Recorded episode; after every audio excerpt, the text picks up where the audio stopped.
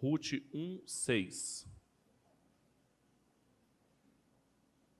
Diz o seguinte: Quando Noemi ouviu falar que o Senhor havia visitado o seu povo, dando-lhe alimento, decidiu deixar a terra de Moabe e voltar com as noras para a sua terra.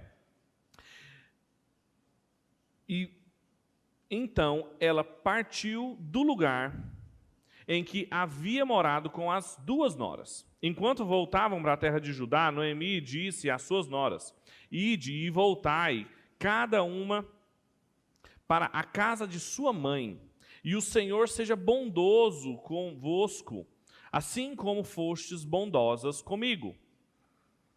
Queira o Senhor que cada uma de vós encontre segurança na casa de outro marido. Mas quando as beijou, elas começaram a chorar e em voz alta, e lhe disseram: Sem dúvida voltaremos contigo para o teu povo. Mas Noemi respondeu: Voltai, minhas filhas, por que vireis comigo? Poderia eu ainda ter filhos para lhe dar como maridos? Voltai, minhas filhas, ide, pois já estou velha demais para me casar. Ainda que eu dissesse que há esperança e que me case essa noite e tivesse um filho, por acaso esperareis até que eles crescessem? Esperareis por eles sem se casar? Não, minhas filhas. A minha amargura é maior do que a vossa, pois a mão do Senhor se voltou contra mim. Então elas começaram novamente a chorar em voz alta. Em seguida, Orfa despediu-se de sua sogra com um beijo, mas Ruth permaneceu com ela. E Noemi lhe disse: A tua concunhada está voltando para o seu povo e para os seus deuses. Volta também com ela. Mas Ruth respondeu: Não insistas comigo para que te abandone e te deixe de te seguir. Para onde quer que fores, irei também, e onde quer que ficareis, ali ficarei. O teu povo será o meu povo, e o teu Deus será o meu Deus. Onde quer que morreres, ali também morrerei e serei sepultada. Que o Senhor me castigue se outra coisa não seja a morte me separar de ti. Quando Noemi viu que Ruth estava inteiramente decidida a ir com ela, não se opôs mais. Assim, as duas prosseguiram e chegaram a Belém. Quando encontraram na cidade, houve ali um certo alvoroço por causa delas. E as mulheres perguntavam: Será que essa é Noemi? Mas ela lhe respondeu: Não me chameis de Noemi, mas sim de Mara, pois o Todo-Poderoso tornou a minha vida muito amarga. Na fartura parti, mas o Senhor me trouxe de volta de mãos vazias. Por que me chamais Noemi, visto que o Deus, o Senhor se colocou contra mim e o Todo-Poderoso me afligiu? E assim que Noemi voltou de Moabe com Ruth, a sua nora, a Moabita, elas chegaram a Belém no início da colheita da cevada. Até aqui. Vamos orar? Pai, nós estamos diante da Sua palavra, nós te pedimos que o Senhor fale conosco, nos instrua e, acima de tudo, nos ajude a entender como podemos te obedecer de uma maneira fiel. Eu desejo o nosso coração essa noite para a glória do Seu nome, em nome de Jesus. Amém. Uma das marcas da nossa geração, dentre muitas, mas talvez uma das mais significativas, seja a visão fragmentada da realidade não só os jovens e os adolescentes, mas nós mesmos temos dificuldade de enxergar o quadro completo das coisas. Ou seja, a gente não tem muita facilidade de ver como que as coisas se encaixam, como que nós vivemos uma vida coesa, coerente. Ao contrário, nós vivemos oscilando de um dualismo em outro, falando sobre fé e razão, sagrado e profano. Nós falamos de coisas naturais e espirituais com distinções muito rígidas e até mesmo cartesianas do que propriamente bíblicas.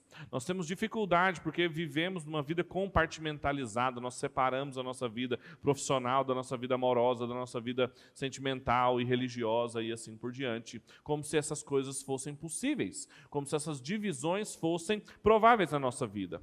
E a ausência de uma visão da realidade coesa e coerente pode nos levar a uma série de injustiças e desrespeitos ao próprio Deus, que fez a realidade toda coerente e que muitas vezes, apesar da gente criticar, porque as pessoas perderam de vista a coesão de toda a criação, a, a ligação de cada uma das coisas, muitas vezes nós não nos atentamos por fato de como que existem consequências muito graves, inclusive, quando nós vivemos nesse tipo de dualismos, nesse tipo de separação e tensões por todos os lados. E o texto que nós lemos hoje fala exatamente sobre isso, sobre alguém que tinha uma visão absolutamente fragmentada da obra de Deus, da sua presença no mundo e as consequências que ela teve na sua própria vida. Eu já falei hoje de manhã, mas não me custa repetir, que o enredo do livro de Ruth, um livro importantíssimo para a construção da teologia bíblica do reino de Deus, ele é uma peça fundamental para o que a gente vai chamar da teologia da monarquia, que nós o tempo todo falamos do reino de Deus, do reinado de Deus, falamos que Jesus é o nosso rei, mas o processo de construção dessa imagem de um reinado, de um governo real, foi sendo acrescido no imaginário de Israel. E Ruth ocupa um lugar muito importante. Basicamente, a história de Ruth conta de uma família, ou da sobrevivência da família de Elimelech, e a, a extinção dela, como que Deus não permitiu que pela morte do seu pai e dos seus dois filhos, ela acabasse se extinguindo, sobrando apenas Noemi e as suas duas noras. E mais do que isso, o enredo também vai nos mostrar o surpreendente desfecho de que essa família, além de sobreviver, além de Deus preservar o seu povo, mais uma vez, ele acaba fazendo dessa família uma importante família para a constituição dessa monarquia em Israel, porque Ruth vai ser a bisavó de Davi. Portanto, existe um tema teológico fundamental no livro de Ruth, que é muito importante para nós, que é a preservação da semente da mulher, dos cidadãos do reino de Deus, do povo de Deus, da igreja. Deus está preservando o seu povo desde a queda. Desde a queda, ele falou que colocaria inimizade entre tu e a serpente, entre a tua semente e a semente da serpente. É o que o Agostinho de Hipona chama de duas cidades, e eu sempre gosto de relembrar aqui da cidade de Deus e da cidade dos homens. A cidade de Deus, ela não é uma cidade propriamente dita, não é Jerusalém, mas é uma comunhão mística de todos aqueles que desprezam a si mesmo e amam a Deus acima de todas as coisas. E as cidades dos homens são todas as comunidades que desprezam a Deus e amam a si acima de todas as coisas. E aqui, Deus está preservando o seu povo, mais uma vez, mesmo que eles tenham buscado refúgio fora do povo de Deus. Os primeiros cinco versículos que nós lemos hoje pela manhã e não lemos agora, contam de que houve uma fome em Belém, cidade de Davi, e que depois disso, Elimeleque e sua família saíram de Israel e foram para Moabe um território inimigo de Deus, uma cidade dos homens marcante, em oposição a tudo e a tudo, a toda a palavra de Deus e a tudo que Deus representava.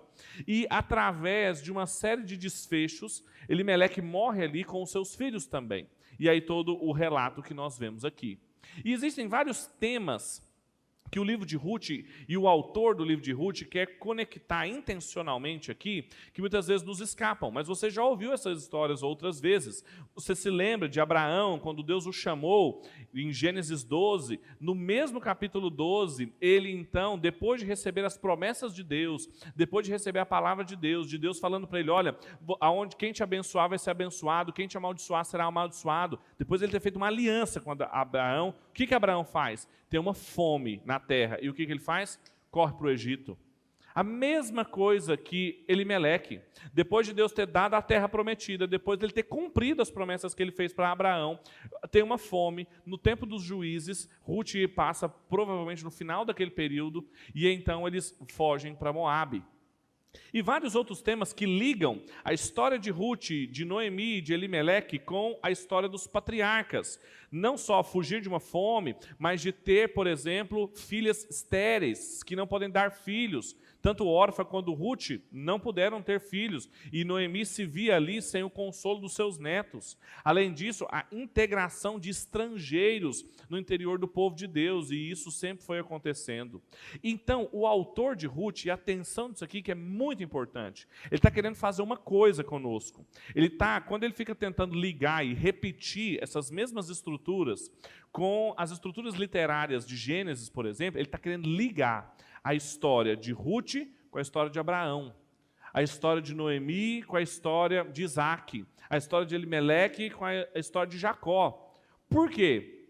Porque tem uma tese central no livro de Ruth, de que Deus, os planos que ele tinha desde os patriarcas, ele continuou sendo fiel a esses planos, chegando até a monarquia de Davi.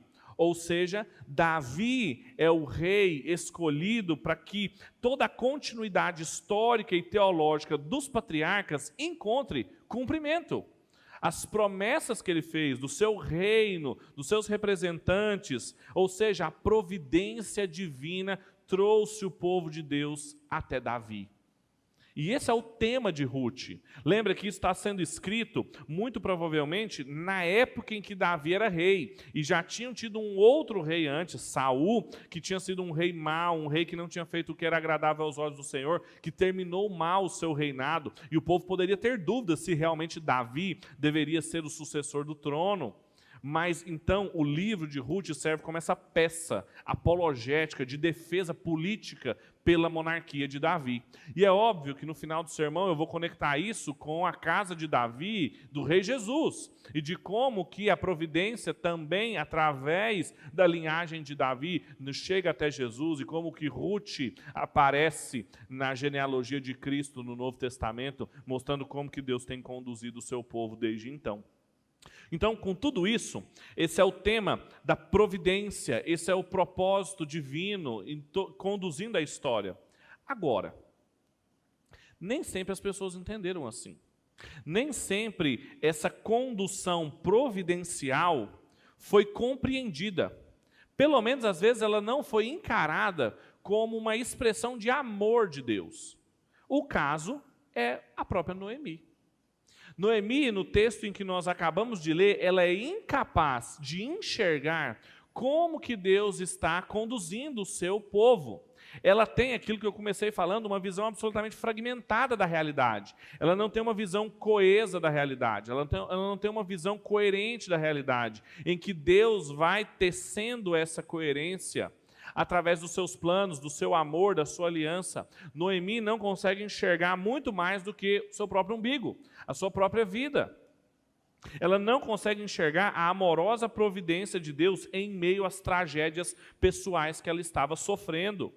E a incapacidade dela de reconhecer os planos e as promessas de Deus, aquelas que nós lemos no começo aqui, tanto no Salmo 113 quanto em Deuteronômio, de que Ele era o nosso Deus, que nos tirou do Egito, que nos levaria a uma terra prometida, que cuidaria de nós, é, é tão incapaz de enxergar isso que ela se torna alguém amarga. O nome Noemi significa agradável, e quando ela chega de volta em Belém, ela fala: Não me chamem mais de agradável, porque eu não sou mais alguém agradável, eu sou alguém amargurada. Meu nome é Mara.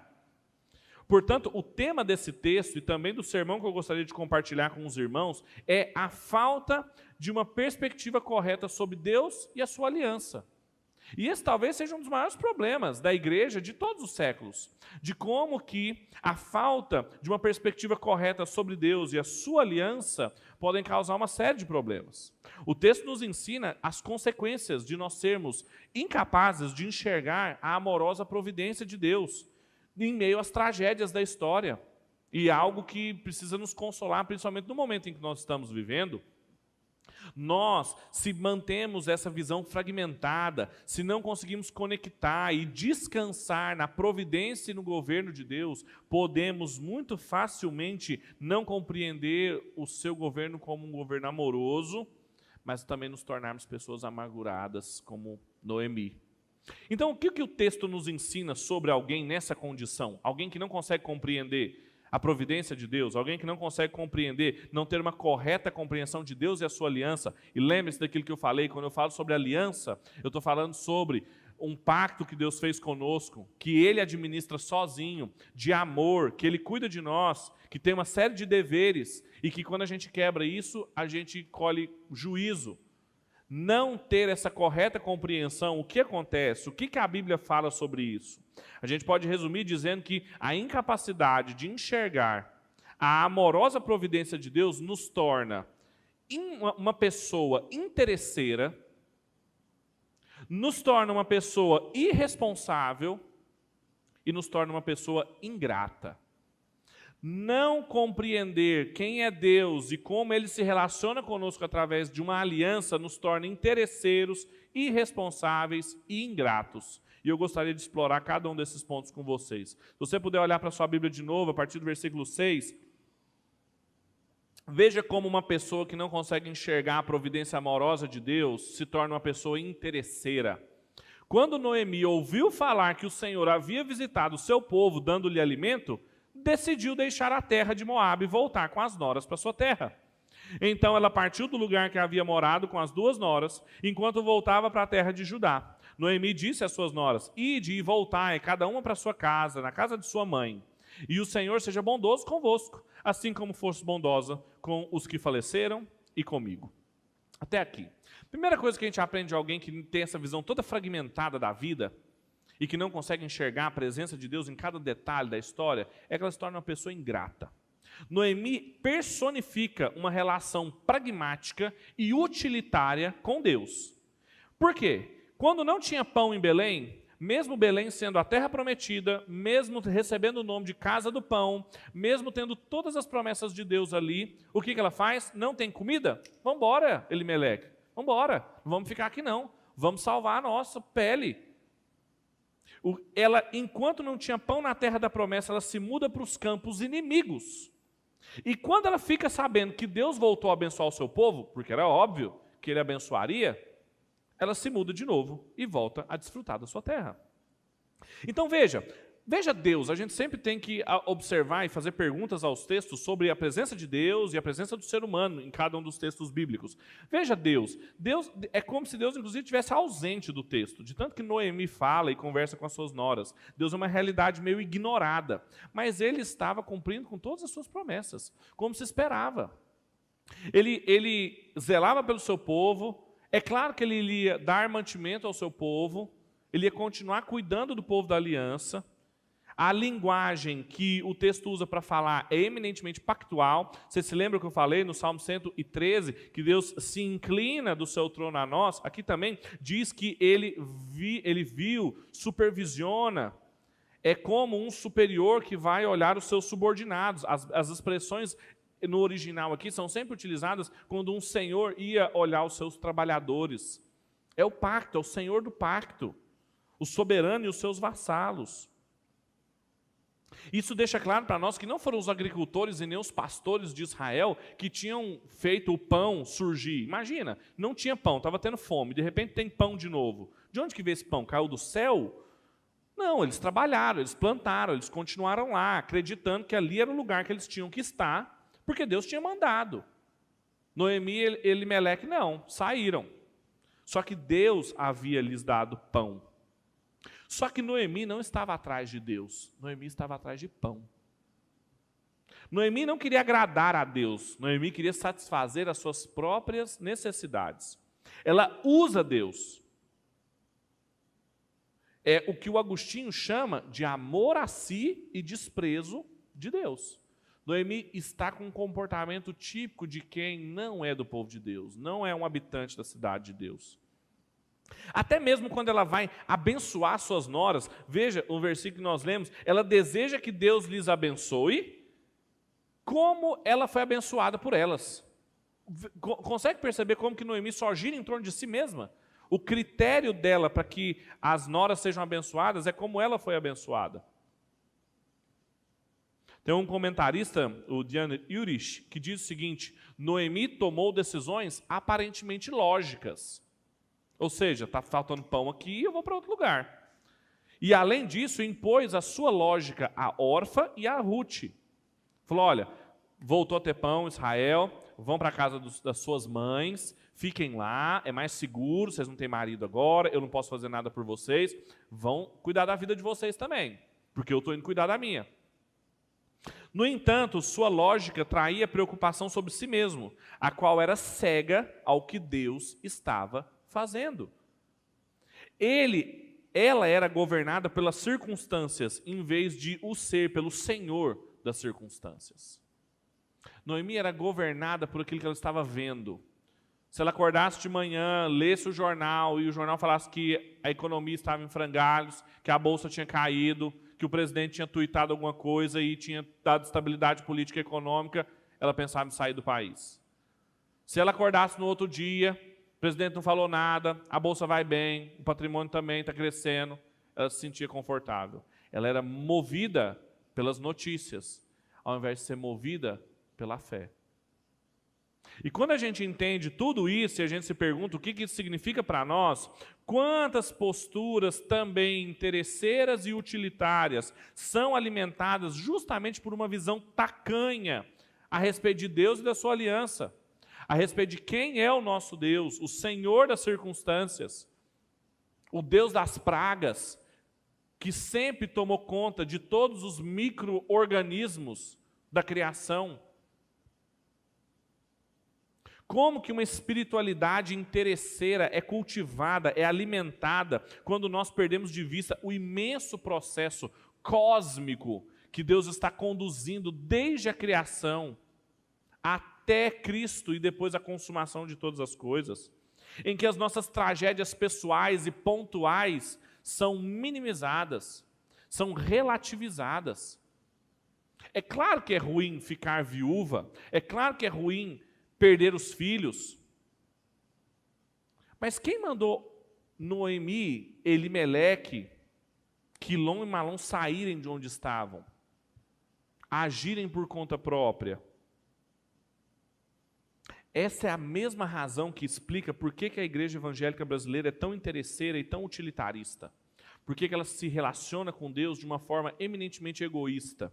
Porque falta justamente para nós uma visão mais rica sobre quem é Deus e sobre como ele se relaciona conosco. Falta-nos teologia bíblica, falta-nos uma renovação da nossa mente, categorias que sejam retiradas da Escritura e não da nossa cabeça, e não dos nossos planos. Esse é o problema da igreja evangélica brasileira. Seus líderes e os seus membros têm uma visão toda fragmentada da realidade. E por mais que ela cresça, ela nunca vai conseguir deixar de ser utilitarista e pragmática, sem se dedicar a tempo a aprender e a ensinar sobre a providência, a aliança e o cuidado de Deus. E eu pergunto isso para nós, porque é fácil falar da igreja evangélica brasileira, porque ela é um, uma entidade abstrata. Agora, o que, que alimenta a sua relação com Deus? É essa noção de pacto, de que você tem deveres e responsabilidades diante de Deus, que você sabe que Ele é o Senhor da aliança, você entende essa aliança. Qual é a imagem que os seus filhos têm de Deus? O que você ensina para eles? O que, que você comunica às pessoas que estão próximas de você com o seu testemunho? É uma relação utilitarista? Ou é uma relação de amor e de obediência? A incapacidade de enxergar como que Deus está conduzindo a história necessariamente vai nos fazer pessoas interesseiras. Porque se a gente não sabe que Deus é grande, que Ele é o Senhor de todas as coisas, e que Ele está conduzindo tudo, a gente vai querer manipulá-lo, como se Ele fosse uma força aos nossos serviços. E Ele não é. Essa é a primeira lição do texto. Segundo lugar, além disso, além de nos tornar uma pessoa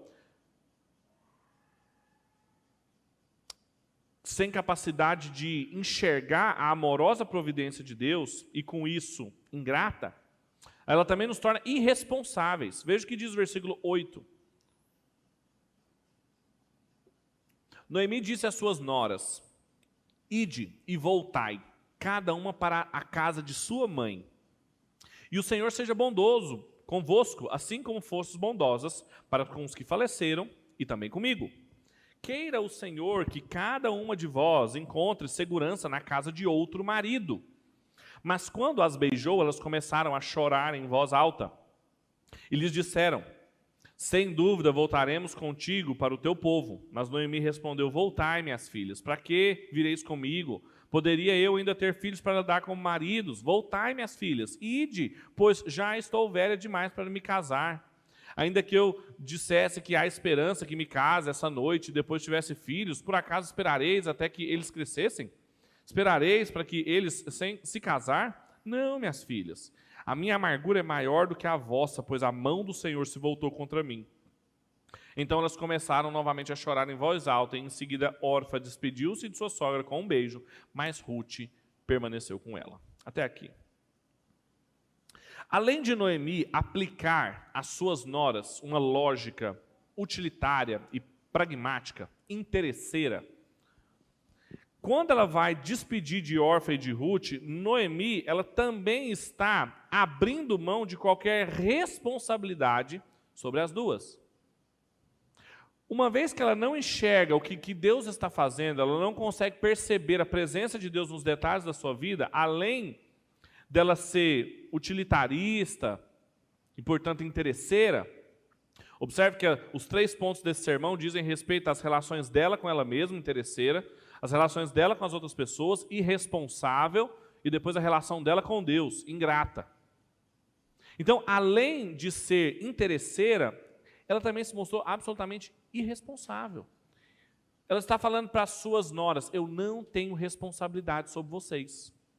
Veja a expressão, uma expressão raríssima que aparece no Antigo Testamento três vezes só, que vira para viúvas e fala assim: olha, voltem para a casa das suas mães.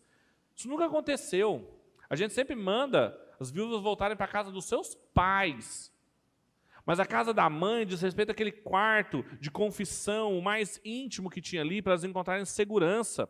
Depois ela fala também de segurança e estabilidade várias vezes. E onde que ela fala isso? Que o Senhor lhes dê segurança, lhes dando um marido. Veja onde que Noemi colocava a sua segurança. Veja onde Noemi colocava a sua estabilidade, aplicando mais uma vez a lógica dela a elas. Perdi meu marido, estou numa terra estranha, vou voltar para minha terra. Vocês não têm maridos, sabe o que eu acho que vocês deveriam fazer? Ir para a terra de vocês e procurar um marido. Até os argumentos delas são estranhos, dizendo que ela não tinha nada para dar para elas. Fica com uma conversinha, minhas filhas, vocês têm que ir. Veja quantas vezes ela fala a palavra voltai. Voltai, voltai, voltai, voltai, ide. Tudo no imperativo. Vocês não têm que ficar aqui, vocês têm que ir. Eu não posso dar nada para vocês. Eu não tenho responsabilidade sobre vocês. Eu não posso te entregar nada. Eu não posso ter mais filhos. Noemi está comunicando a incapacidade dela de ajudá-las. E as orienta a buscar auxílio aonde ela acredita ser o lugar de auxílio, num novo casamento, na terra dela, com os deuses delas.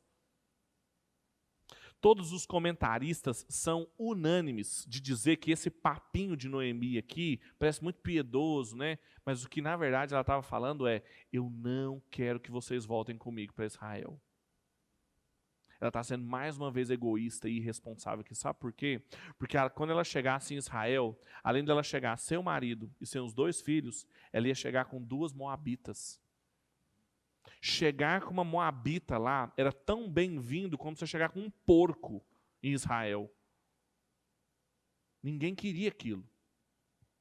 Tanto que o texto bíblico fica o tempo todo falando Ruth a Moabita, Ruth a Moabita, Ruth a Moabita, dando ênfase. Claro, ênfase no que Deus está fazendo, está insistindo para que essa Moabita realmente entre no povo, mas Noemi não queria. Não, não, não, vão para a terra de vocês, vão para a casa da mãe de vocês. Não, não, vai, não vem comigo, não, não, o que, que vocês vão fazer comigo lá?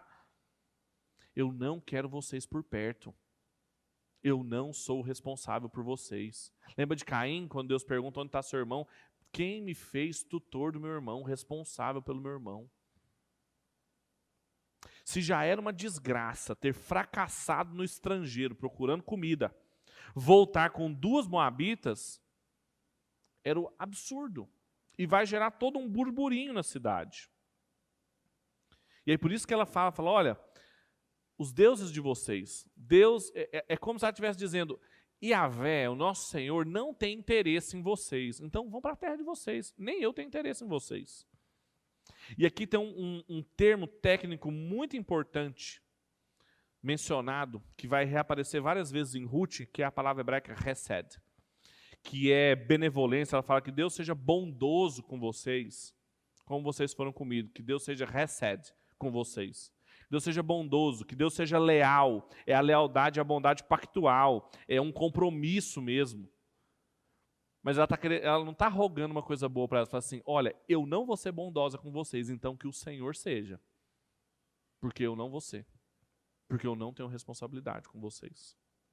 Então, adeus. E aí elas choram. E Orfa fala: É mesmo, né? Eu vou embora. Vou voltar. Ela não se sentia responsável pelas duas. Ela não achava que poderia ajudá-las. Sabe por que ela achava que ela não poderia ajudá-las? Porque ela não tinha o que ela queria, que era dinheiro, que era alimento, que era marido. E por isso que ela não tinha nada para oferecer. Agora pensem, agora o contrassenso de tudo isso. Agora a gente está de olho na historinha de Noemi. Agora recua e olha a história toda da Bíblia até agora. Quem que é Noemi? Noemi é uma filha de Abraão. Noemi é membro da aliança de Deus. Uma filha de Abraão que recebeu a promessa em Abraão de que abençoaria todas as famílias da terra, que quem ela abençoasse seria bendito e quem ela amaldiçoasse seria maldito. Ela não tem nada para oferecer para as duas moabitas. Ela que recebeu o chamado de ser uma bênção para todos os povos, como foi Abraão, ela vira para elas e fala assim: voltem aos seus deuses. Ela está quebrando exatamente o mandamento que nós lemos hoje no culto, o primeiro mandamento de não ter outros deuses. Noemi quebrou o primeiro mandamento, as entregou a falsos deuses, a falsas esperanças, porque ela era entregue a essas falsas esperanças, porque ela não se sentia responsável em evangelizá-las, de trazer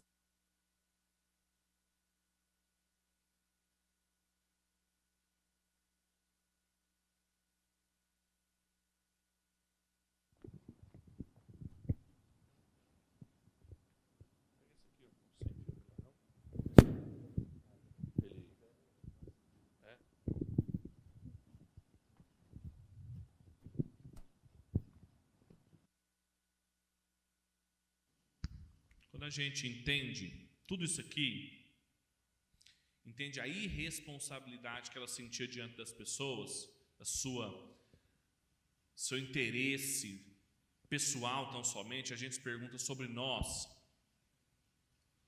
O que que isso significa para nós? É que a incapacidade da gente enxergar como que Deus está conduzindo as coisas. Noemi nunca parou, em momento nenhum, para dizer assim: por que, que Deus me trouxe para cá, me tirou tudo aquilo que eu confiava e me deixou com duas moabitas. E agora está me levando de volta para minha terra. Ela nunca parou para pensar assim: Deus pode estar tá querendo levar essas moabitas para lá. Ela nunca foi sensível à vontade de Deus, porque ela não tinha capacidade de enxergar a providência de Deus. Quando nós também não temos essa capacidade, quando nós não temos essa visão ampla da história governada por Deus, nós nos tornamos irresponsáveis com as pessoas. Nós nos tornamos irresponsáveis com o nosso próximo. Nós acreditamos que nós não temos como ajudá-los, que nós não temos o que eles precisam, porque nós não temos a segurança que nós acreditamos que resolve o problema deles. Filho, dinheiro, saúde, estabilidade, não tem mesmo o que fazer mesmo não.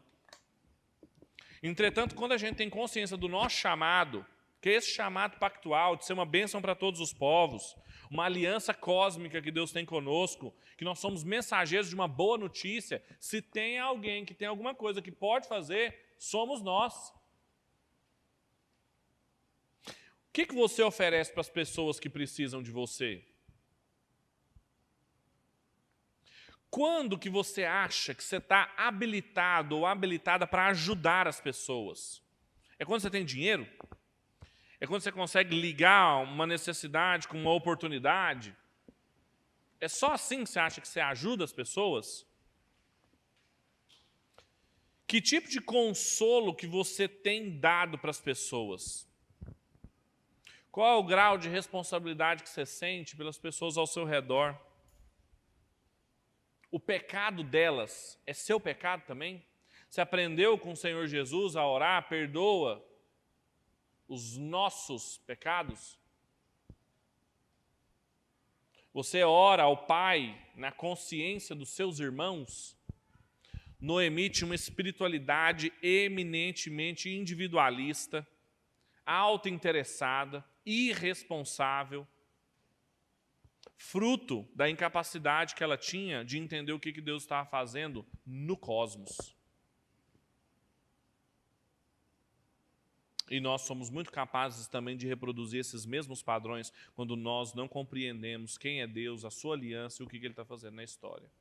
E em terceiro e último lugar, essa incapacidade de enxergar tudo isso nos torna pessoas também ingratas. E aí é a reação nossa com Deus. Veja o que diz o versículo 15. E Noemi lhes disse: A tua concunhada está voltando para o seu povo e para os seus deuses. Volta também com ela. Mas Ruth respondeu: Não insistas comigo para que eu te abandone e deixe de seguir-te. Pois aonde quer que fores, irei também. Onde quer que ficares, e ali ficarei. O teu povo será o meu povo, e o teu Deus será o meu Deus. Onde quer que morreres, ali também morrerei e serei sepultada. E que o Senhor me castigue, se outra coisa que não seja a morte me separar de ti. Quando Noemi viu que Ruth estava inteiramente decidida a ir com ela, não se opôs mais. Assim, as duas prosseguiram e chegaram a Belém. Quando entraram na cidade, houve ali um certo alvoroço por causa delas. E as mulheres perguntavam: Será esta Noemi? Mas ela lhes respondeu: Não me chameis Noemi, mas sim Mara, pois o Todo-Poderoso tornou a minha vida muito amarga. Na fartura parti, mas o Senhor me trouxe de volta de mãos vazias. Porque me chamais Noemi, visto que o Senhor se colocou contra mim, o Todo-Poderoso me afligiu. E foi assim que Noemi voltou a Moabe, de Moabe com sua nora Ruth, a Moabita, e chegaram em Belém no início da colheita da cevada. Depois que Noemi não conseguiu dissuadir Ruth, Orfa até foi embora, mas Ruth olhou no fundo dos olhos dela e falou assim: Deixa eu te falar uma coisa, eu não vou. Eu vou ficar com você. Seu povo vai ser o meu povo, seu Deus vai ser o meu Deus. Onde você for, eu vou junto. E se você morrer ali, eu vou ser sepultada também. Noemi então volta amargurada para Israel, demonstrando o tamanho da sua ingratidão. E é claro que é a ingratidão em relação a Deus. Ela acabara de ouvir uma das declarações pactuais mais sinceras e belas da vida. Os termos que Ruth usa é de uma aliança, é de um pacto, inclusive muito utilizado em casamentos. Eu e a Carol, inclusive, colocamos esse versículo dentro da nossa aliança. Não é uma declaração de um esposo para uma esposa, é de uma nora para uma sogra. Mas é uma declaração de fidelidade. É uma declaração de uma pessoa ainda a gente não tinha ideia de conversão, de arrependimento, porque ela também está sendo construída progressivamente, mas é basicamente o que aconteceu aqui. Ela teve um voto de fé, ela falou assim: Olha, eu estou abrindo mão dos meus deuses, da casa dos meus pais, para ser seu povo. Eu quero ser do povo de Deus, eu quero ser do povo da aliança. Eu não sei muito bem o que isso significa. Afinal de contas, o paradigma que ela tinha era Noemi e não era uma boa filha da aliança. Mas eu vou. Ela se converteu. Noemi tinha que estar grata, ela não se alegra e não agradece a Deus o arrependimento de uma pecadora que vai ser tão amada por Deus que vai ser colocada na linhagem messiânica. Para ela é só uma moabita, moabita, moabita, moabita, moabita. O tempo todo o texto está falando, Ruth é moabita, Ruth é moabita. E é impressionante que, como que Noemi ela insiste numa, numa, numa ficção. Ela chegou lá e aí causou um alvoroço, né? Pensa, aquela irmã que ficou 10 anos fora e voltou, e todo mundo ficou olhando para ver se é ela mesma. Nossa, está judiada, coitada. Moab não foi legal. É ela mesmo. E aí tem, tem um tiracolo ali com ela. Quem que é aquela moça ali? E ela fala assim: não me chamem de Noemi, me chamem de Mara. Não me chamem de agradável, me chamem de amarga. Porque eu saí daqui com fartura. Que fartura? Você saiu daqui procurando pão, inclusive. Ela insiste em algo da sua cabeça que o que fazia ela rica, próspera, segura e estável era seu marido e seus dois filhos. Mesmo que ela estivesse fora do povo de Deus, mesmo que ela estivesse fora da terra prometida. E aí ela está de volta à terra prometida. As pessoas estão chamando-a pelo nome e ela fala assim: não me chama pelo meu nome. Eu sou amarga agora ela é ingrata. E a razão dessa amargura e dessa ingratidão é a incapacidade de compreender a bondade de Deus. Veja como que ela usa dois termos aqui para mostrar como que ela até entende que Deus é soberano, Deus controla todas as coisas, mas Deus não é bom. Vocês lembram que nós lemos o Salmo no começo do culto, 113, de que Deus é bom e soberano. Noemi não achava isso. E ela usa dois nomes de Deus aqui na oração. Ela fala o Todo-Poderoso e ela fala o Senhor. Todo-Poderoso é Shaddai. El Shaddai ou Shaddai. É um, é um dos nomes de Deus que fala sobre a sua soberania. Agora, o nome pactual de Deus, o nome de Deus da aliança com a qual ele se revelou para Moisés, para Abraão, é Yahvé. Eu sou o que sou. Ela fala, Yahvé me afligiu.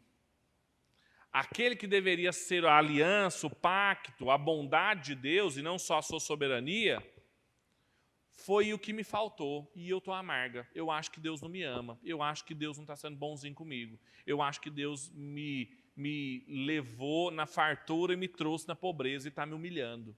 É isso que, que Noemi está falando. Ela é ingrata de reconhecer que ela poderia ter ajudado as suas noras, dando suporte a elas em Israel. Ela é ingrata de reconhecer que ela vai sim dar um marido a Ruth, que é Boaz, através de um instituto de Israel que ela nem lembrava. Ela não consegue enxergar um palmo além dela. Por quê? Porque ela perdeu de vista a obra de Deus, quem Deus é, o tamanho de Deus. Deus é pequeno para ela. Deus é malzinho com ela. Sabe por quê? Essa nossa incapacidade que também nos torna míopes para a obra de Deus, para o cuidado que Ele está tendo conosco, se dá porque a gente julga o amor de Deus pelas coisas pequenas.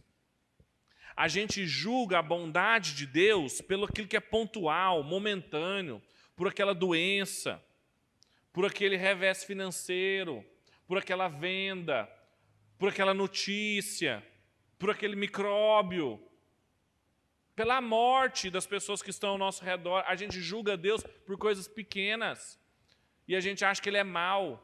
Mas quando você dá um passo atrás e olha o que Deus está fazendo, a obra cósmica dele de redenção, no caso aqui específico de Noemi, como que Deus estava tecendo aquela que seria a família do monarca em Israel, mas que para nós, que já sabemos o final da história, como Deus estava tecendo o processo do nascimento do Messias.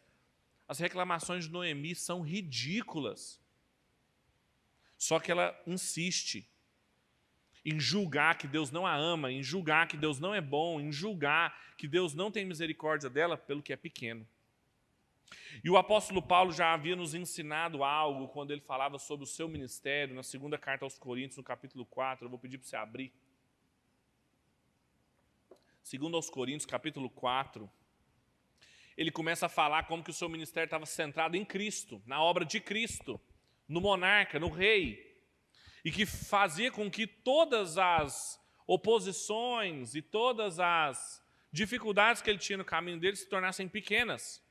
Segundo aos Coríntios, capítulo 4, versículo 7, diz o seguinte: Temos, porém, esse tesouro, o evangelho, em vasos de barro, nós, para que o poder extraordinário seja de Deus e não nosso. Sofremos pressões de todos os lados, mas não estamos arrasados. Ficamos perplexos, mas não desesperados. Somos perseguidos, mas não desamparados. Abatidos, mas não destruídos. Trazendo sempre no corpo o morrer de Jesus, para que também a sua vida se manifeste em nosso corpo. Pois nós que vivemos somos sempre entregues à morte por causa de Jesus, para que também a vida de Jesus se manifeste em nosso corpo mortal. De modo que em nós atua a morte, mas em vós a vida. Todavia, uma vez que temos o mesmo espírito de fé, conforme está escrito, crie, por isso falei, também nós, por isso também falamos. Sabemos que aquele que ressuscitou Jesus também nos ressuscitará com ele e nos apresentará convosco. Pois tudo é para o vosso benefício, para a graça seja multiplicada por causa de muitos, faça transbordar as ações de graça para a glória de Deus. Por isso, por todas essas coisas, Não nos desanimamos. Ainda que o nosso exterior esteja se desgastando, o nosso interior está sendo renovado todos os dias, pois a nossa tribulação leve e passageira produz para nós uma glória incomparável de valor eterno. Pois não fixamos o olhar nas coisas visíveis, mas daquelas que não se veem, pois as visíveis são temporárias, ao passo que as que não se veem são eternas. A minha consciência é de que eu estou sendo pressionado, sim. Você se sente pressionado no seu trabalho, na sua casa, nos seus relacionamentos? Você se sente sofrendo pressões de todos os lados, estando arrasado, perseguido, abatido? Algum, em algum momento da sua vida, esses, esses sentimentos te descrevem? O apóstolo Paulo também sabia disso, ele sentia isso. Mas, apesar disso, o que lhe consolava e o que não lhe deixava desanimado não eram essas coisas que ele via, porque isso não era prova do amor dele, porque ele estava entregue à morte o tempo todo. E ainda que o seu corpo se desgastasse, o seu interior era renovado. Porque a nossa leve e momentânea tribulação produz um peso de glória.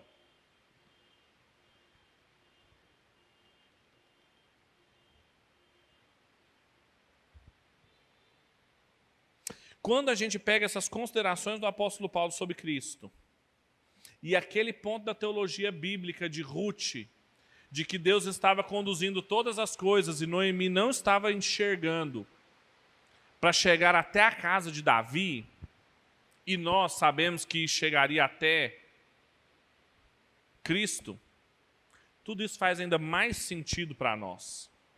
Quando nós compreendemos que a condução amorosa da providência ao longo dos séculos nós vemos a finalidade dela na obra de Cristo. E nós então temos essa consciência da obra de Cristo, como o apóstolo Paulo. Todo o nosso interesse, toda a nossa irresponsabilidade, toda a nossa ingratidão simplesmente desaparecem. Nós somos salvos de sermos pessoas interesseiras, de sermos pessoas irresponsáveis, de sermos pessoas ingratas, porque nós enxergamos o que Deus está fazendo ao longo da história, não só com Davi, mas com aquele que era da casa de Davi, que era muito maior que Davi. Essa é a mensagem do Evangelho em Ruth. E essa consciência precisa mudar a minha e a sua vida de uma maneira muito prática, a nossa postura no dia a dia e as decisões que nós tomamos. Para terminar, eu queria fazer algumas aplicações finais sobre como viveremos de acordo com isso.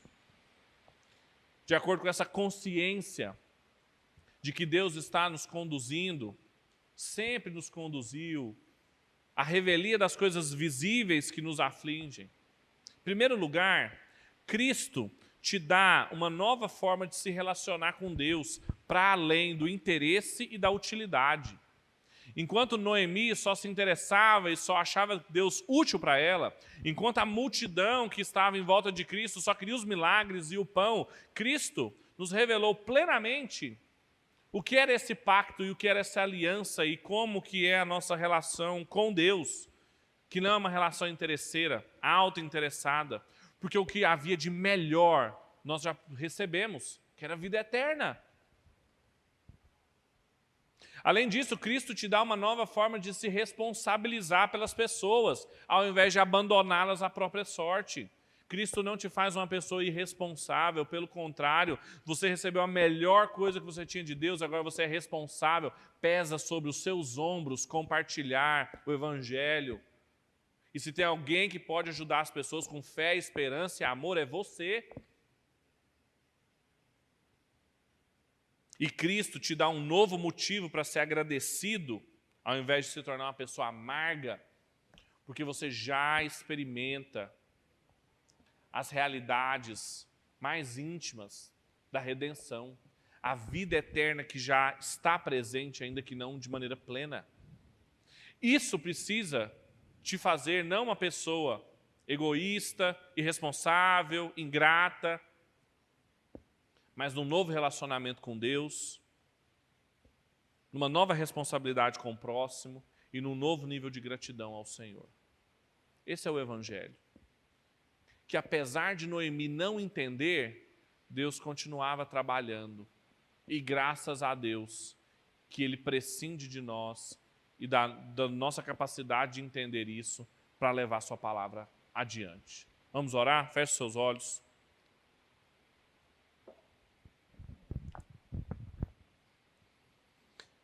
Pai, nós te agradecemos,